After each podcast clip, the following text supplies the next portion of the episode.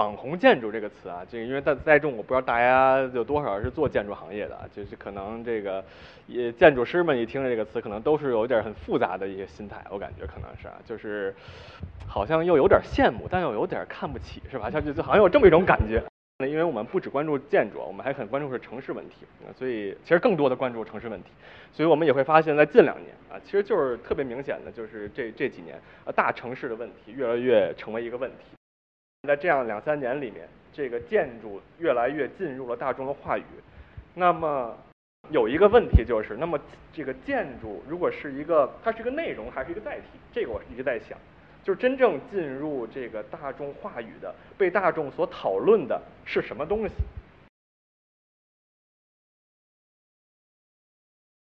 大家好，我是一名设计师，然后所来自这个机构叫帝都会，我们是做这关于建筑和城市的这种啊研究和图解，然后把它传播出去的，做公众传播的这么一个机构。其实很早就开始做类似的尝试啊，就是在二零一二年的时候，当然还在大学读本科，已经在开始。搭建第一个第一架呃建筑和这个公众之间的一个桥梁，就是这么北京最顶尖的一些高中啊，比如北京四中，比如北北京实验中学，比如清华附中啊，我们把课程高中的这个建筑课程开到这些学校，去做了这么一些事儿啊，所以这可能是最早的一些尝试。而做这个工作的过程中呢，其实就因为知道的人也越来越多，所以就开始有了一些其他的一些尝试，就比如有出版社，比如有出版社就找到我们啊，就是。说能不能做这个关于建筑和城市的这种书籍课程？我们也明明显感觉到了这件事儿的局限性。我们当然想象与大众更多的来呃交流，什么是建筑，什么是城市，城市如何运转等等这些话题都很感兴趣。但是一个课一个课的这么去上，确实还是太慢了。每个课堂上可能只有二十来人，它是一个非常小的一个受众。那么出版至少对我们来说，当时看起来是一个更大的一个传播的一个渠道。啊，所以在二零一六年啊，就从二零一四年开始做吧，做了这本书叫《北京城会人来车往》啊，就是用了一本信息图的书，就是整个整本书都是信息图，然后用它来剖析了北京的交通方面的很多的事情啊。这其实也是我们帝都会这个工作室的第一个作品啊。从这开始以后呢，我们就正式踏上了就是这种以信息图为媒介啊，与大众来沟通。什么是建筑，什么是城市的这么一回事儿啊？所以后来就有了帝都会这个工作室。作为一个工作室，也不能这个就只做这些项目，只做这些看似自娱自乐的一些项目，还是要有一些呃业务。在二零一六年就回到北京，然后就正式全全全职的投入干这个事儿。然后呢，就也迎来了我们的第一个委托项目，就是做信息设计的这么一个项目。当然，这个甲方比较的奇特啊，他是时尚先生。啊，是这么一个时尚杂志，但是为什么时尚先生杂志会找我们做呢？可以看到啊，这一期二零一七年二月刊，它左下角就是它的这个最重要的这个整个专题，它讲了中国尊。咱们知道这个中国尊的这个真正突破四百米啊，也也就是说真正成为北京第一高楼是在二零一六年啊，突破了国贸三期。所以在那个那一年呢，这个老百姓全都看见这楼越来越高了呀，所以它也成了一个社会事件。所以当时也是跟那个美女呃时尚编辑啊一块儿去采访，就是奥雅纳的总工程师啊，比如一块儿去跟整个时尚团队啊一块儿去这个。呃，四百多米的工地顶上啊，一块去看啊，就感觉都很有意思的体验。但是最后呢，他们当然是他们的编辑和记者会来写些文章。我们这团队呢，其实做类似的这样一些图，就比如会梳理一下北京的这些高楼啊，以及这个高度是怎么界定或者什么的。那更重要的一个是我们梳理了它这个建造过程，这个其实更更硬核一些。总之呢，就是。我们的团队其实负责做了这么一些内容，但是最后整个内容也也推到了无论是纸刊还是公众号上。而前阵子又跟这个时尚先生的主编又又聊了一次，他说这篇文章直到现在仍然是时尚先生公众号上阅读量最高的文章之一啊，所以我也特别的特别自豪。其实，在之前在美国待了那么几年，其实对国内的无论是建筑行业还是说整个舆论的这个氛围，并不是特别的了解。但是一回来以后，我就觉得突然间就是跟我在出国之前呢有一个很大的区别，就是我感觉好像建筑成了一个已经进入了公众话题的这么一种感觉。各种各样的，呃，以爆改啊为这个卖点啊，就是有的可能稍微的知名一些，有的可能没那么知名。但我们就想，我就我就我一直在思考这是为什么。比如，我觉得可能一些原因就是设计会越来越受到重视，经由这个移动互联网所传播出来的某种美学深入人心啊，这其实也是在一定程度上说明我们确实是对美、对生活美学越来越重视。而另外一方面呢，因为我们不只关注建筑，我们还很关注是城市问题啊，所以其实更多的关注城市问题。所以我们也会发现，在近两年啊，其实就是特别明显的，就是这这几年啊，大城市的问题越来越成为一个问题。所以就举几个小例子，就是我们是怎么被卷进去的。比如在二零一七年，大家肯定在北京或者在上海都会知道这么一个背景啊，就是讲这个叫这个封墙堵洞。没有太听说过这个词，但你肯定知道，比如三里屯当街没有，那比如方家胡同没有什么的啊，所以就会在那两年会发现大量的这种啊。这种底商或者小商铺啊什么的就被封，一夜之间被封掉这种情况，北京一样，上海也一样，啊，所以当时呢就有很多的媒体去探讨啊这个这个话题。当然我们被卷入洪流了嘛，所以我们也作为一个做这个城市方面研究的这么一个团队，我们也做了一些内容。这可能在很大家可能在很多渠道渠道都可以看见这个东西，就再放一次。其实就是我们用我们自己的一个形式，用了一个更希望用一个从一个更长的一个历史呃背景下去。看什么是封墙堵洞啊？为什么封墙堵洞？因为这个墙一开始是什么样，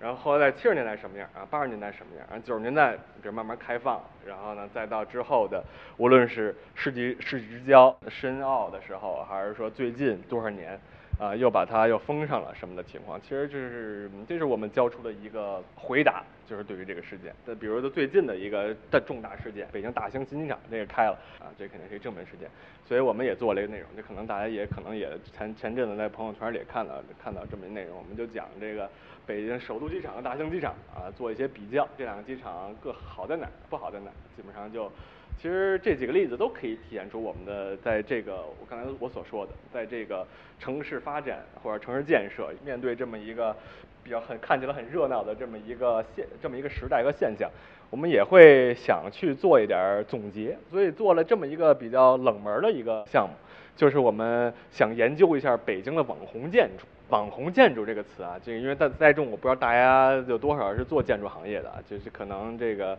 也建筑师们一听这个词，可能都是有点很复杂的一些心态，我感觉可能是啊，就是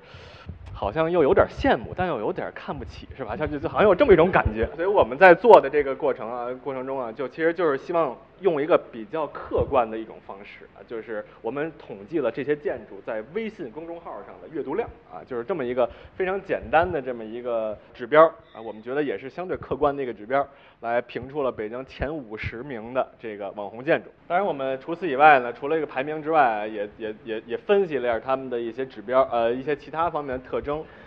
你基本可以理解为，对于建筑师来说，就是你怎么着可以更更快的做出网红建筑，你可以你可以这么理解，就是，呃，就是就更更有可能做出网红建筑。而在我们做这个项目的时候，其实很明显能感觉到，刚才我跟大家所描述的那种那种感受，建筑师可能都不太会愿意被叫做网红建筑师。那么在一定程度上，我觉得就表现出，就是说，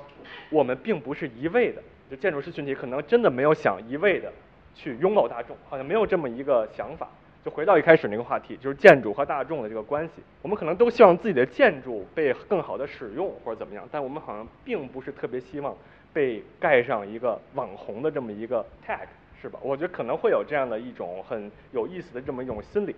那么不说建筑师这个群体，我们说建筑这件事儿。那么刚才说到，我发现在这样两三年里面，这个建筑越来越进入了大众的话语。那么 有一个问题就是，那么这个建筑如果是一个，它是一个内容还是一个载体？这个我一直在想，就是真正进入这个大众话语的、被大众所讨论的是什么东西？我们在在三年前，呃，给时尚先生做完那期中关尊之后，去年年底啊，因为他真的确实是初步运营了，他基本上算是竣工了，所以我们呢。自己做了一个特别硬核的关于中国尊的一个一个一个一个项目，就把之前你们看到的那个拆解为八步啊，如何八步建成中国尊那么一个图，变成了一个更更更复复杂的这么一个图。那么这个很显然，这个图的这个内容它的传播度能想象到，就其实是非常的非常一般。那为什么中国尊在时尚先生上那那篇的它这个就达到了他们是吧？达到了他们这个整个的公众号可能最好的一些这个内容之一呢？那我们这个是不成呢？那么这就回到了刚才我所说的，这个建筑是那个内容本身，还是一个载体？那么在时尚先生那篇文章里，很明显，就我认为可能这个楼它只是一个载体，它里边所讲述的是什么？讲述的不是一个楼，那还是讲述的是那些参与这个楼的建造的人的故事。他讲的仍然是故事，我们并没有在听这个楼是怎么回事，怎么回事啊？我们这里讲的可是哪个塔吊是什么型号的，它能吊多少吨的？他讲的是这个这个事儿啊，非常科普的一个东西。但似乎确实是没有太多人关注这个楼怎么样，啊，他关注的更还是那些小哥的故事啊，这个甲方的故事，可能更关注甲方的故事啊，背后的一些什么的，呃，比如这个诸如此类的这些人的故事，才是这里边真正所体现出来的。而这个故事，什么最能体现这故事？可能一个东西，比如电影、电视剧。所以正好想到去年还是前年，就是跟一个这个编剧啊聊到，他们正在策划啊，就是做建筑师啊为主角的网红剧啊，基本上就策划这么一个吧。但他们又觉得很难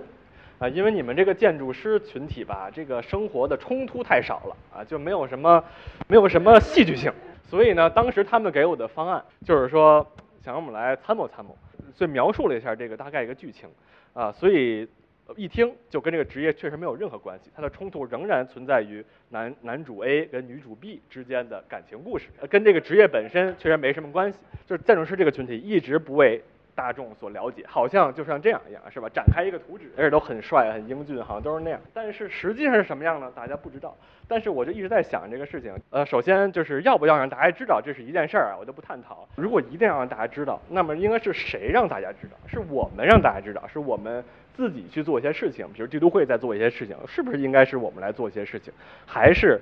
期待着，比如像一个乐队的夏天这样的一个东西出现啊？比如像一个。建筑师的冬天，这样一个节目出现啊，然后真正的，因为这我们也知道乐队的夏天这个节目可能会对摇滚这个本来可能是一个比较小众文化的一个东西，如何的被呃爆发出去是吧？我们是不是也需要这么一个东西才能够让我们被大众所了解呢？所以这其实也是我没想明白的话题，可能是今天我们一会儿可以讨论的话题啊，就是这样，谢谢大家。